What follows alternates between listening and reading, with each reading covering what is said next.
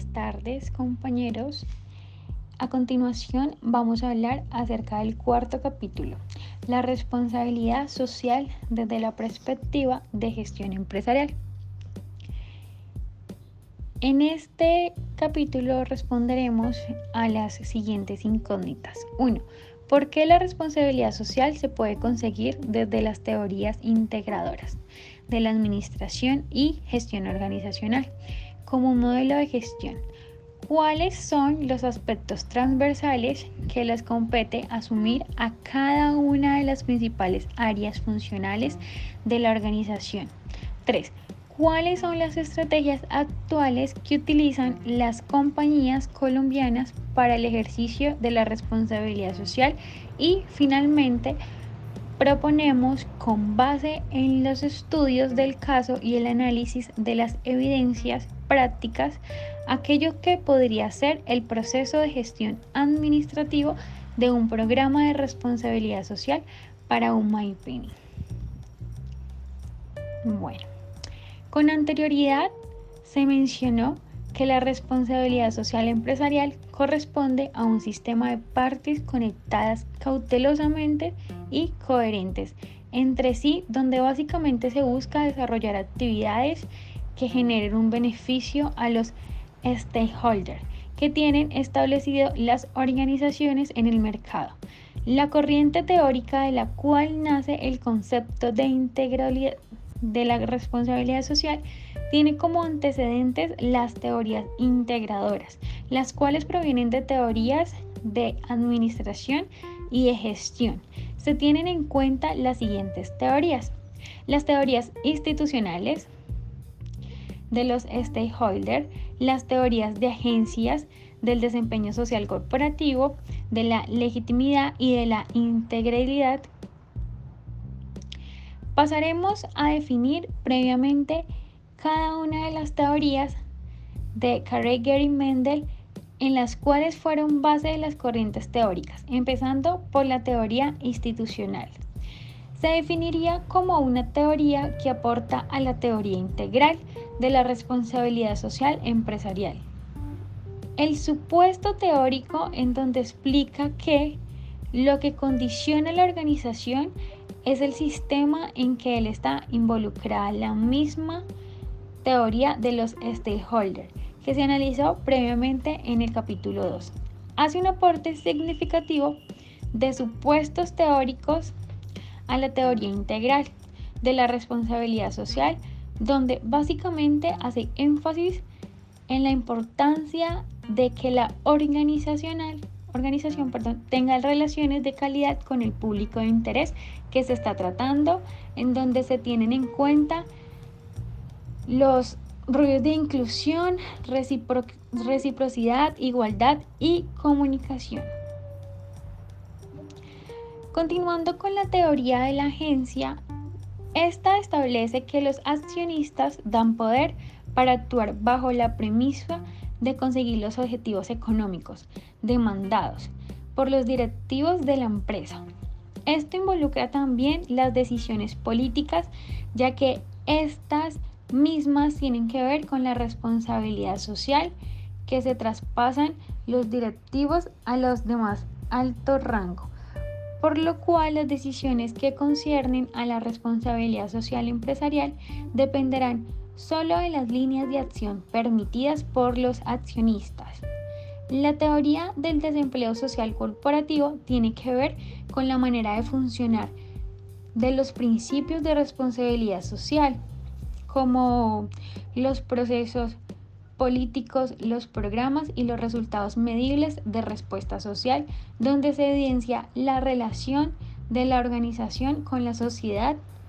En cuanto a la teoría de la legitimidad, podríamos resumir como una teoría que solo entra a actuar a medida que la organización incorpora los supuestos teóricos de las teorías integrales de la responsabilidad social.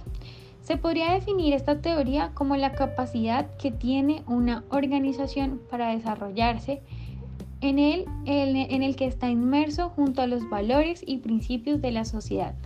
Entonces, en donde se encuentra un último, podríamos decir que la teoría de la integralidad no hay mejor manera de definirla que con un sistema compuesto de muchas acciones que responden a los intereses y expectativas de los stakeholders y que a su vez contribuyen al desarrollo sostenible. En otras palabras, se podría definir como un juego de acciones y respuestas. Las acciones son las que satisfacen las necesidades y expectativas de los grupos de interés de la compañía. Lo que esta obtiene es la, es la creación de valor compartido, sostenibilidad y legitimidad. Con base en las guías de responsabilidad social del Global Reporting Initiative, la ISO 26 del, y el Instituto de, de sobre. En este apartado nos hemos propuesto hacer una lista de aspectos que cada una de las áreas funcionales debe de considerar para implementar acciones de responsabilidad social, empezando por el área de mercadeo, que la publicidad y la promoción que utilizan en las campañas de marketing no sea engañosa y no perjudique intereses de los grupos sociales. Responder respectivamente por las garantías del servicio postventa y acceso a la información necesaria para el acuerdo uso de un producto para que asimismo al utilizar los empaques y embalajes sean amigables con el medio ambiente. Asesorarse de que el producto o el servicio contenga la información necesaria para su adecuado uso, de proteger la seguridad del consumidor en todos los aspectos como la protección de sus datos personales y al entender sus quejas y reclamos, que simplemente la información sea verídica para prestar un buen servicio de postventa al, sensibilizar al cliente en cuanto al cuidado y preservación del medio ambiente. En otras palabras, sería la educación del consumidor. Desarrollar estrategias para reciclar las materias primas e insumos sobrantes de todo el ciclo de vida del producto y apoyar a los procesos de investigación de desarrollo e innovación para lograr un producto verde o amigable con el medio ambiente. En los recursos humanos, oportunidades de, de, acceso para aquellos empleados que al tener el conocimiento necesario y la experiencia puedan escalar jerárquicamente en la organización, para así apoyar a los empleados en la formalización de sus estudios para así lograr que el empleado alcance un equilibrio entre su vida laboral y familiar. Por ejemplo, con estrategias de motivación, bonificaciones, extras, legales, etc. Asegurar que cumplan todas las reglamentales legales que existen en términos de seguridad y salud operacional. Esto incluye la capacitación, la dotación, el equipo de seguridad industrial como los guantes, las gafas, las pilas protectoras para los cascos y demás implementos para asegurarse de que todos sus empleados sean tratados a las mismas condiciones. Es decir, trabajando todo por la igualdad y es muy común que las organizaciones responsables y sostenibles involucren dentro de su nómina a personas que están en situación de vulnerabilidad. Este es el caso de madres cabeza de familia, personas desplazadas por la violencia o por fenómenos naturales, personas en condición de discapacidad, etc. En el área de producción, entre menos energía no renovable y agua que se consuma, mejor será su nivel de responsabilidad social. Por consiguiente, en la organización deberá desarrollarse estrategias ecoeficientes que permitan reducir el consumo del agua y el consumo de energía y a su vez obtener los mismos o los mejores resultados de rendimientos productivos. Utilizar máquinas y herramientas con, tecnologías limpias, es decir, tecnologías respetuosas con el medio ambiente.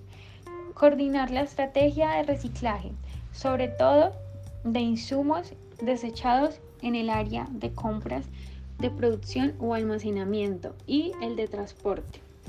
Investigar y utilizar materias primas renovables o no contaminantes con el medio ambiente cuando sea posible y los recursos lo permitan. Las organizaciones responsables y sostenibles deberán incluir en sus procesos productivos las actividades que aseguren una descontaminación primaria o parcial de los residuos generados y cuando se impacta negativamente en los recursos naturales, su diversidad y el hábitat de las especies, envía especies de vida en vía de extinción, las organizaciones deberán compensar y, y resacir, los daños que han producido, así como asumir responsabilidades legales y sociales por los daños causados al medio ambiente. En el área de administración y finanzas es la que en la filosofía y las plataformas estratégicas de la organización se incluye, por así decir, información de responsabilidad social. Por ejemplo, en la misión, la visión o las políticas de calidad, que la organización cuente con una política en la que incluyan las líneas de acción del programa de responsabilidad social que se llevará a cabo.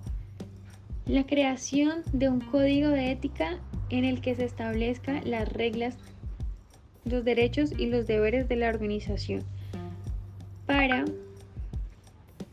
normales de contratación o compra de materias primas e insumos en los procesos de selección, en los indicadores de gestión, etc. Información que asegura el cumplimiento de los principios de la responsabilidad social otro sería establecer en la coordinación con el área de auditorías los procedimientos necesarios para el control de la corrupción, así como las sanciones que haya lugar cuando algún representante de la organización incurre en situaciones de soborno, compensación de compensación indebida o cualquier otra forma de corrupción. El programa de responsabilidad social deberá tener presupuesto, así como los flujos de fondos necesarios para las adecuadas operaciones de los proyectos y proponer continuamente proyectos y programas que permitan mejorar los procesos de responsabilidad social, tanto como al interior como el exterior de la organización. Siguen las estrategias para, poder, para poner en práctica la responsabilidad social empresarial, donde encontraremos 10 estrategias comenzando por la de gobierno corporativo. Podríamos decir que en estas tres básicamente son las reglas y prácticas que gobiernan la relación entre los gobernadores y accionistas. Mediante un buen gobierno corporativo se lograría reflejar la transparencia que, en un principio es importante de la responsabilidad social empresarial. La ética empresarial vendría siendo un conjunto de principios, reglas y normas que rigen el comportamiento de cada uno de los individuos de la compañía o de una sociedad. Con esto podríamos lograr fortalecer las relaciones de los grupos de interés con las empresas que los tienen definidos, la normalización es una estrategia que se basa en programas internacionales que certifican algunos aspectos integrales de la responsabilidad social empresarial. Con esto podremos lograr que se mejoren los procesos operativos y administrativos y que se genere el reconocimiento internacional de las empresas. La estrategia de la legitimidad mejora la relación de la empresa con sus grupos de interés los actores como el gobierno de la ciudadanía y otras empresas para así promover las alianzas estratégicas entre compañías y permitir la sostenibilidad de la organización. La estrategia de contribución al desarrollo local es importante ya que habla de la contratación del personal, proveedores y servicios locales para así mejorar el poder de negociación con los proveedores y clientes debido a la fuerza de la red de aliados locales y cercanos a la compañía en el comercio justo trata de una red de comercio alternativo que fomenta el consumo de productos bajo ciertos lineamientos como el precio justo y la promoción de valores sociales. Esto permite la asociación de pequeños productos, facilita también el acceso de la materia prima e insumos. La diferencia del modelo de negociación favorece la inclusión de personas de bajos recursos. Los negocios inclusivos son más que una iniciativa que contribuye a superar la, pobreza a través de las ganancias que ésta genere, incorporando a los ciudadanos con bajos ingresos o ciudadanos incapacitados en su cadena de valor.